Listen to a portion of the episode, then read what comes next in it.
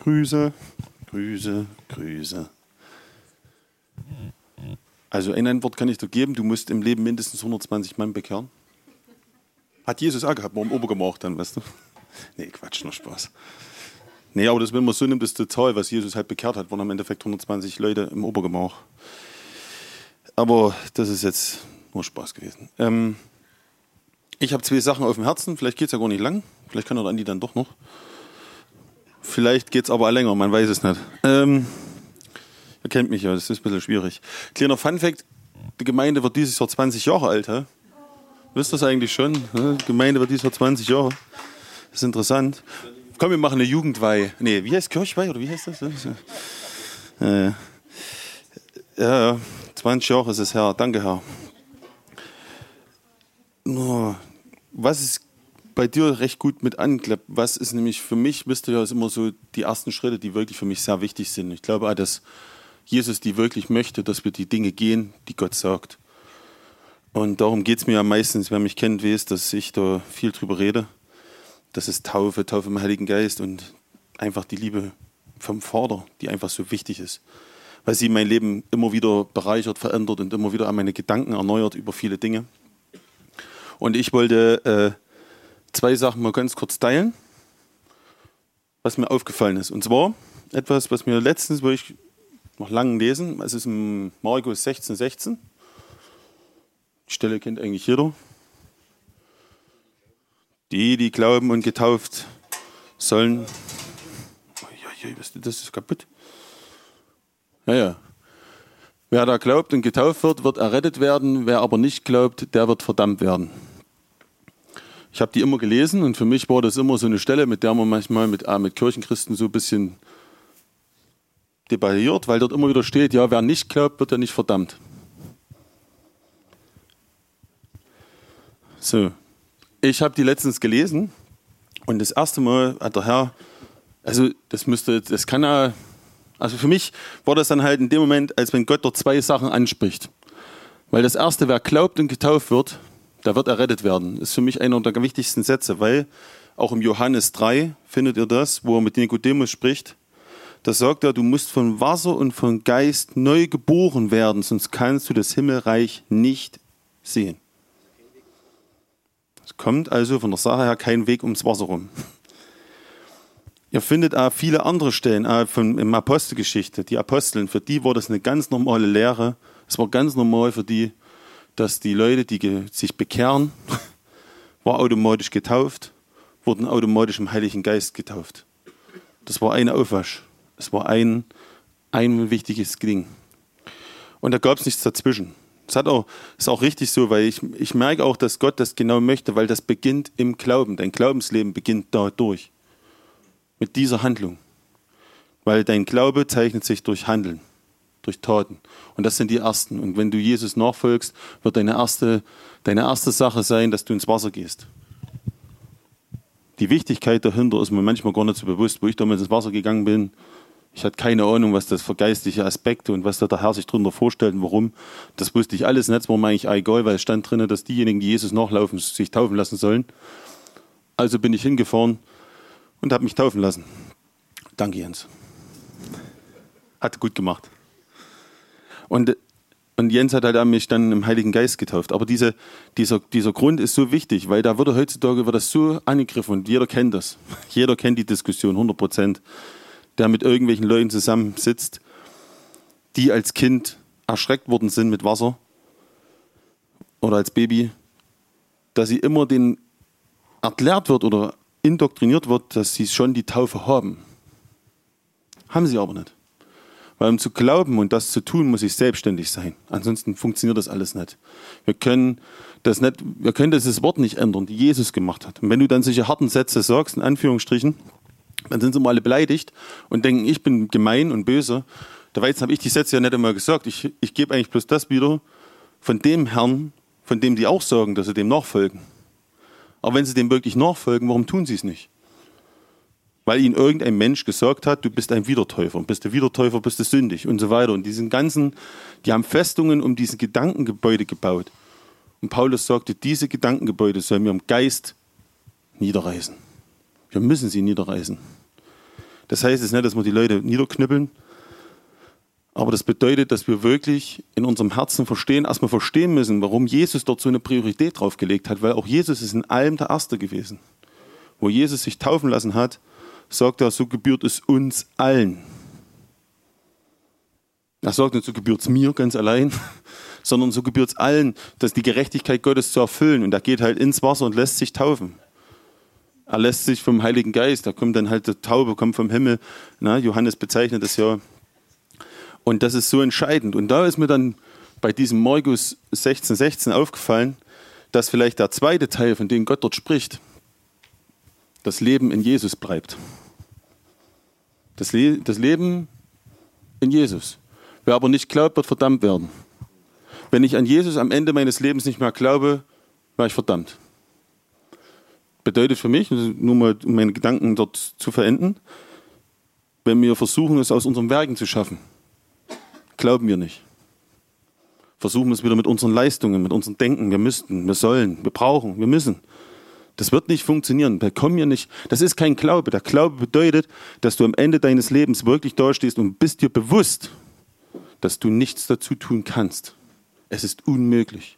Mir wurde das bewusst durch die Sünden, die ich gemacht habe, nachdem ich bekehrt war, wo dann irgendwann für mich im Maß so weit voll war, dass ich zum Vater gesagt habe, es ist mir unmöglich, ich kann es nicht mehr ausgleichen. Am Anfang von meinem Glaubensleben habe ich immer gedacht, ich wollte noch rauchen. Also habe ich viele Sachen getan, damit ich weiter qualmen kann. Jetzt sind wir vom Rauchen abgesehen, aber es ging bloß darum, ich habe immer versucht, diese Waage, und das macht jeder von uns gefühlt, die Waage auszugleichen. Ich tue schlechte Taten und versuche sie mit guten wieder zu reparieren. Und diese Waage in meinem Kopf war immer da.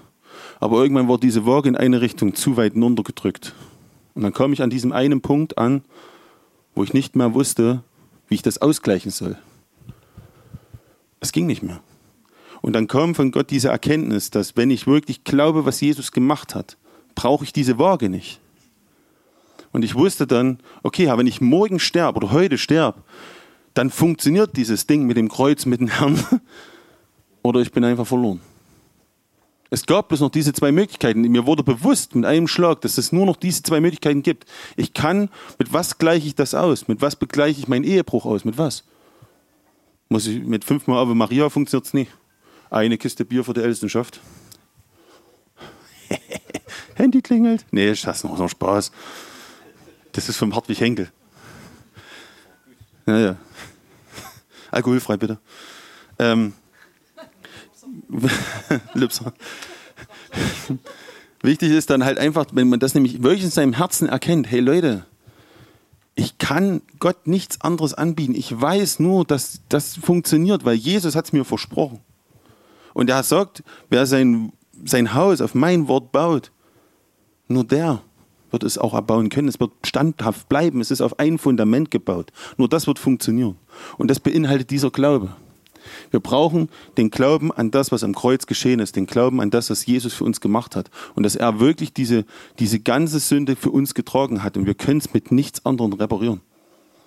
Und jeder von uns kennt das. Also ich denke ich, also ich, ich kenne keinen, der nicht diese Waagschale angefangen hat. Ich kenne keinen, der nicht versucht, das auszugleichen, wenn er mal Mist gebaut hat.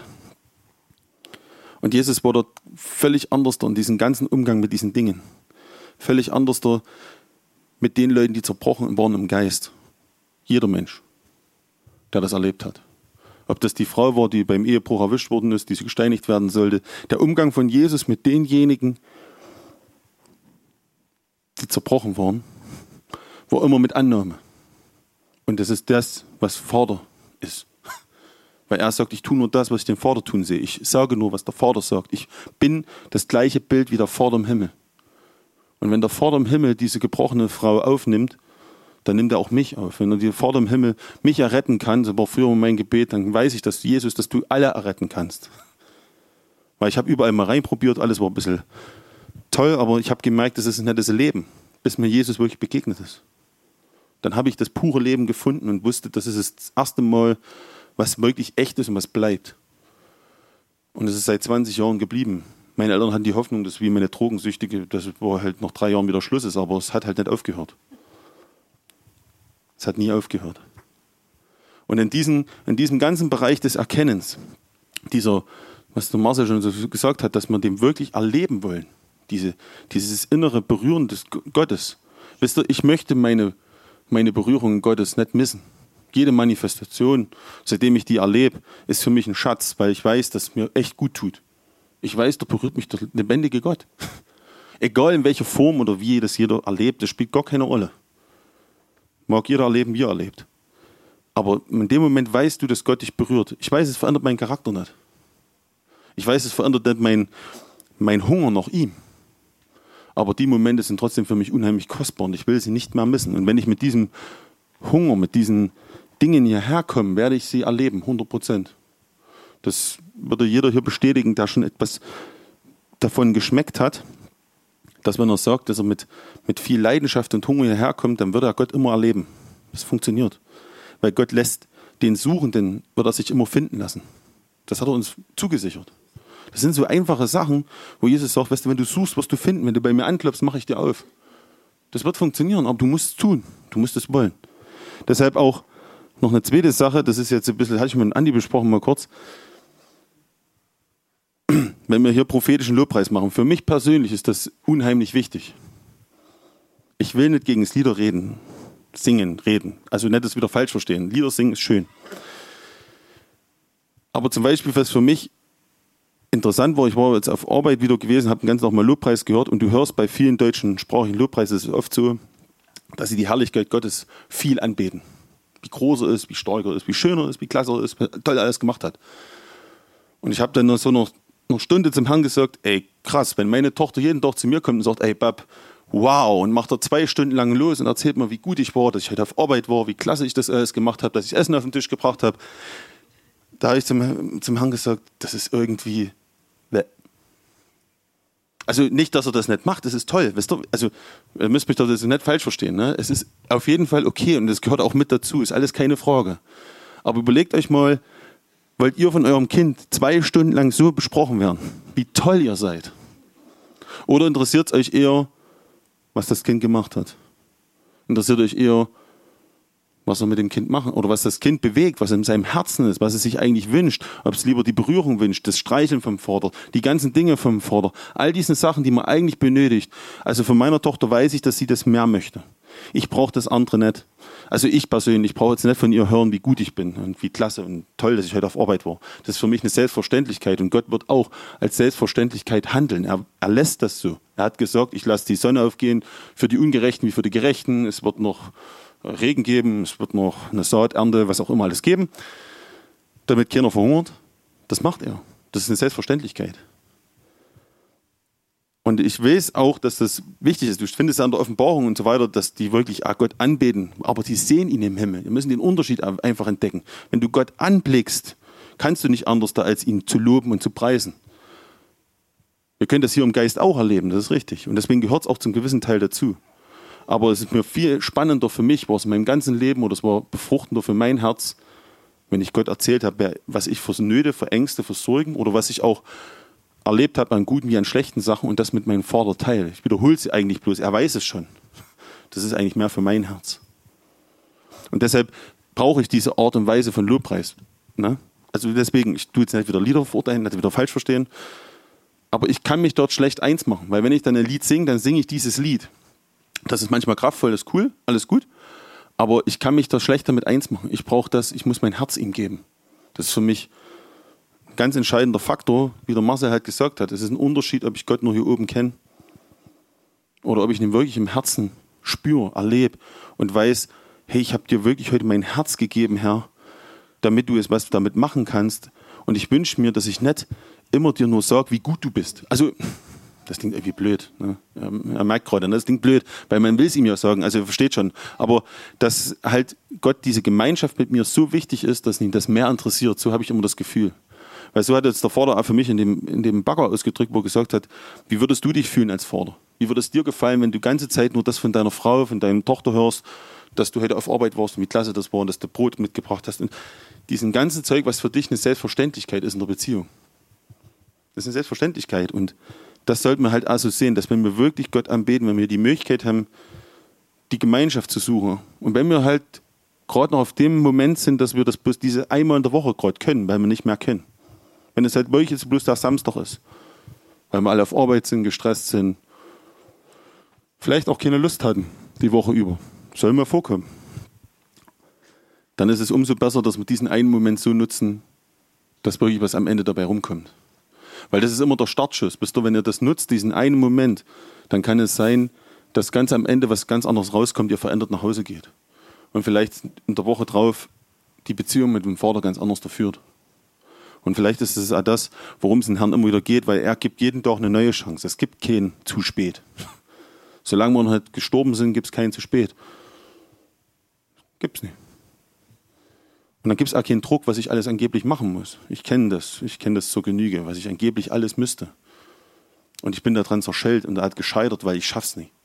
Ich kann es nicht. Ich bring's nicht hin. Ich habe keine Ahnung. Ich weiß nicht, wie ich es besser machen soll. Manchmal weiß ich es nicht. Und ich vergleiche mich ja leider immer mit denen, die viel besser sind als ich. Ich sollte mich vielleicht mit jemandem vergleichen, der schlechter ist als ich. Fühle ich mich besser? Nee. genau, da kommen wir zum Springen, Bung, vergleich dich gar nicht. Genau. Aber du, ihr wisst, was ich meine. Es geht doch allen so. Weißt du, du denkst an Bekehrung und denkst an, an Bonge. Dann haben wir alle schlechte Karten, ne? Das ist halt ja nicht passiert. Mist. Aber wisst ihr, wir wissen, wir wissen eigentlich gar nicht genau, was passiert.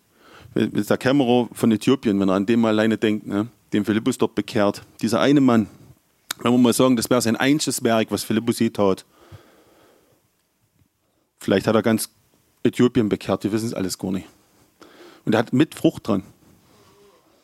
Er hat dort mit Frucht dran, weil er ihm das Wort gegeben hat, er ihm die Wahrheit gesagt hat. Im Übrigen hat er gleich getauft. Ja, nur, dass wir noch mal ganz kurz so, ich wollte es noch mal ganz kurz erwähnt haben, ähm, damit wir immer auch diesen, diesen, diesen wichtigen ersten Schritt halt immer mitlassen. Ich habe mich nämlich echtes gefragt, warum ist diese Wahrheit so umkämpft? Warum ist die immer so umkämpft? Warum ist das so eine, so eine Wahrheit, wo sich alle so drüber streiten? Wo ich denke, also wo ich Christ geworden bin, habe ich ja gedacht, darüber hat niemand ein Problem. Taufe, Taufe im Heiligen Geist steht auch da, ist ganz einfach. Hey, wow, was da drüber für Streits so alles gibt, ne? was da für Möglichkeiten gibt und was dort an Gedankenfestungen dem Menschen erzählt wird, ist Wahnsinn. Und das ist mir dann klar geworden. Weil wenn das wirklich so wichtig ist, natürlich wird es umkämpft. Der Feind wird es versuchen, immer wegzunehmen. Und wir kennen das. Weißt du, die bedingungslos, wie, wie wichtig das ist, dass du die Erkenntnis, wenn du sie hast, auch handelst, das ist so entscheidend. Es gibt, glaube ich, irgendwo einen Brief, oder in der Postgeschichte? Nee, im Brief. Im Johannesbrief steht das, glaube ich, ja genau. Dass deine Erkenntnis, nach der du nicht handelst, dir Sünde wird. Wisst ihr, und wenn ich jetzt mit, mit, mit Leuten rede, die da drin noch gefangen sind in dieser, in dieser Kindsbesprengelung und erklärst denen, dann wird es für die schwierig, weil sie haben es gehört. Sie müssen da feilschen. Und oftmals sage ich zu ihm, wenn sie das partout nicht wollen, sage ich, wenn du mit dem Herrn eine andere, also eine andere Möglichkeit deiner, deiner Rettung hast, wenn du da mit ihm was anderes da ausgefeilscht hast, als was im Wort Gottes steht, von mir aus. Ich habe da kein Problem mit. Aber ich finde im Wort Gottes was anderes. Und ich habe, wie gesagt, kein Problem mit, dass der am Kreuz hängende, dass der nicht immer runtersteigen könnte. Ist mir klar. Sag ich, wenn du am Kreuz hängst und dann die Erkenntnis vom Herrn hast und sagst, ja, es ist Schlacht mit Taufen, kein Problem, wirst errettet werden. Aber ich sage, du weißt die Wahrheit vielleicht schon fünf Jahre, zehn Jahre. Wie viele Kirchenchristen kennen die schon seit 15 Jahren oder noch länger und schleppen diese Wahrheit vor sich hin und tun sie nicht. Sie tun sie nicht. Aus welchen Gründen auch immer. Damit sie nicht angegriffen werden, damit aus welchen Gründen auch immer. Ich habe zu viele schon gehört und habe sie nie verstanden. Ich habe es nie verstanden. Aber ich weiß, was dort der Herr für eine Wichtigkeit dahinter legt. Und wenn er die Wichtigkeit legt, dann sollten wir das auch genauso behandeln mit dieser Wichtigkeit. Und wir sollten halt, wenn wir die Möglichkeit haben, Leuten in Liebe wirklich das zu sagen, was die Worte Gottes sind darüber, die Worte des Vaters sind und seine Gedanken halt auch darüber. Und dass es kein Spiel ist. Es ist einfach kein Spiel. Und wenn du die Erkenntnis hast, dann lass dich heute taufen. Heute ist besser als morgen. Du weißt morgen nicht, was ist. Und wenn du die Entscheidung schon seit 20 Jahren mit dir rumschleppst, ist es noch schlimmer. Weil hast du diesen, diesen ersten Schritt gegangen, dann hast du Gemeinschaft mit dem Heiligen Geist, dem Autor der Schrift, der dir helfen soll, dass du den Vater in Geist und in der Wahrheit anbeten kannst. Geht nur um Heiligen Geist. Es ist unmöglich aus uns heraus. Das sind alles so für mich Zusammenhänge, wo ich merke, dass das, was als erster Schritt für, von Jesus angedacht war, den du auch machen musst, du kannst ihn nicht umgehen. Das geht nicht. Ich habe Jugendlich, vor Jugendlichen predigen dürfen so und habe immer meistens zu 99,9 Prozent den Eindruck, wenn es solche, ich sage mal, Gemeinden sind, die schon lange etabliert sind, über genau das zu reden, und meistens frage ich sie dann, weil sie dann damit ja verdutzt sind, warum komme ich gerade mit dem? Das haben wir doch, wir sind als Kinder besprenkelt worden. Und Gott, sage ich, dann frage ich oftmals, habt ihr denn gebetet? Habt mit den Herrn darüber geredet, was ihr als nächstes erleben wollt? Ja, ja, wir haben gebeten, dass er uns den nächsten Schritt zeigt, den wir so machen sollen. Das ist meistens so die Kernaussage, die euch sehr oft. Und dann sage ich, na, dann wundert euch, dass ich jetzt hier auftauchend über, über Taufe rede. Das ist nämlich der erste Schritt. Dann gucken sie mir meistens Bild verdutzt an, aber wir sind doch schon so lange mit Jesus unterwegs. Ich sollte vom Hören sagen. Es ist vom Hören sagen. Es ist wie, es ist einfach vom Hören sagen. Es ist nicht das wahre Gehen im, im Herrn. Du hast die ersten Schritte gar nicht gemacht. Du versuchst das erste zu umgehen und versuchst irgendwo hinten über den Zaun wieder reinzukommen. Und ja, nicht, ich muss das machen, damit meine Familie nicht böse auf mich ist, damit mein Erbe nicht angetastet wird, damit der nicht auf mich sauer ist oder sonst irgendwelche Dinge. Das passt nicht.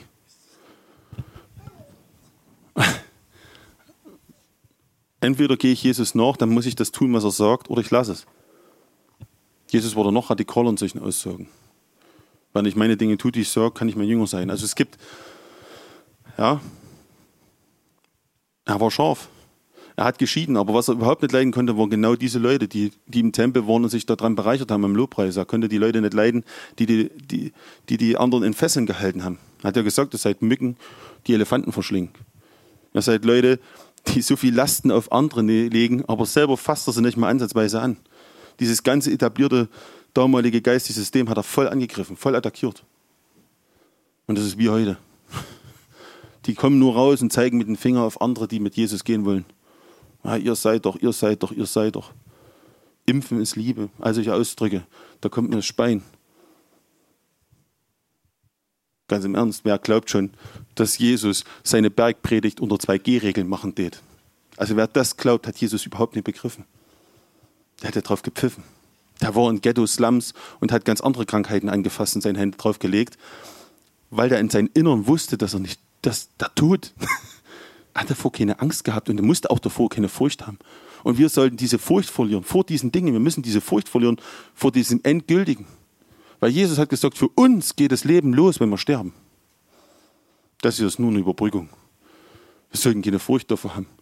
Die ersten Jünger, die im Kolosseum gestorben sind, die den, äh, den Löwen zum Fraß vorgeworfen wurden oder die dort von allen umgebracht worden sind, die sind singend in den Tod gegangen. Das war so radikal, was sie dort gemacht haben, das haben die Leute dort drin nicht verstanden. Sie konnten es nicht nachvollziehen. Und dort haben sich angeblich, also es gibt geschichtlich zumindest nachzulesen, reihenweise die Leute bekehrt weil die dort Menschen erlebt haben, die zum ersten Mal furchtlos in den Tod gegangen sind. Und das kannten die nicht, weil die hatten alle tausend Götter zwar, aber dann müssen sie ja, das sollen sie ja, und dann müssen sie ja, und dann müssen sie ja, und dann müssen sie ja, und wenn nicht, shit happens. Und leider schafft es keiner. Es schafft keiner. Die Religiosität kannst du nicht gewinnen. Niemals. Gibt es nicht. Herr, ich wünsche mir wirklich, dass wir von deiner Liebe kosten, Herr, und dass wir wirklich immer wieder verstehen, was du wirklich getan hast durch deinen Sohn am Kreuz. Und ich bitte dich, dass wir wirklich von deinem Geist da drin erfüllt sind, dass wir wirklich das immer wieder auch vor unserem geistlichen Auge sehen und hören, Herr. Und dass wir spüren, dass es dort Liebe gibt und Annahme von Jesus und vom Vater. Und dass du uns dorthin bringst, das immer wieder zu hören, immer wieder mitzubekommen und immer wieder von unserem Herzen durchflutet zu werden, Herr. Ich bitte dich, dass wir die richtige Art und Weise mit dir finden, Herr. Unsere Weise, mit dir zu sprechen. Jeder für sich, auf seine Art, was ihm wirklich gut tut, Herr. Ich bitte dich, dass er das spürt und fühlt, dass du wahrhaftig bist. Jeder von uns braucht das, deine Berührungen, Herr. Und ich bitte dich, dass du uns damit beschenkst, Herr. Das ist wirklich, das ist ja normal. Du willst als, dein, als unser Vater uns berühren, das ist normal. Und darum bitte ich dich. Darum bitte ich dich, dass wir wirklich das immer wieder fühlen, riechen und schmecken von dir, Herr. Ich bitte dich darum, Herr. Danke, Herr, dass unsere Herzen nicht mehr gefüllt werden müssen, Herr, von, von Zorn, Neid und Missgunst und von den ganzen weltlichen Sachen, Vater. Sondern dass wir wirklich voll sind deines Geistes, Herr. Und jeder hat von uns seine Baustellen. Und ich bitte dich, dass du daran arbeitest, Geist Gottes. Ich bitte dich, dass du die Wahrheit darüber offenbarst für jeden, dass er es erkennen möge, Herr. Und dort, wo vielleicht noch schwach ist, fordert, dass du ihm hilfst, hilfst, hilfst, dass er erkennt, wie lieb du ihn hast und dass es nicht das Problem ist, die Fehler, dass es noch nie ein Problem für dich war, Herr.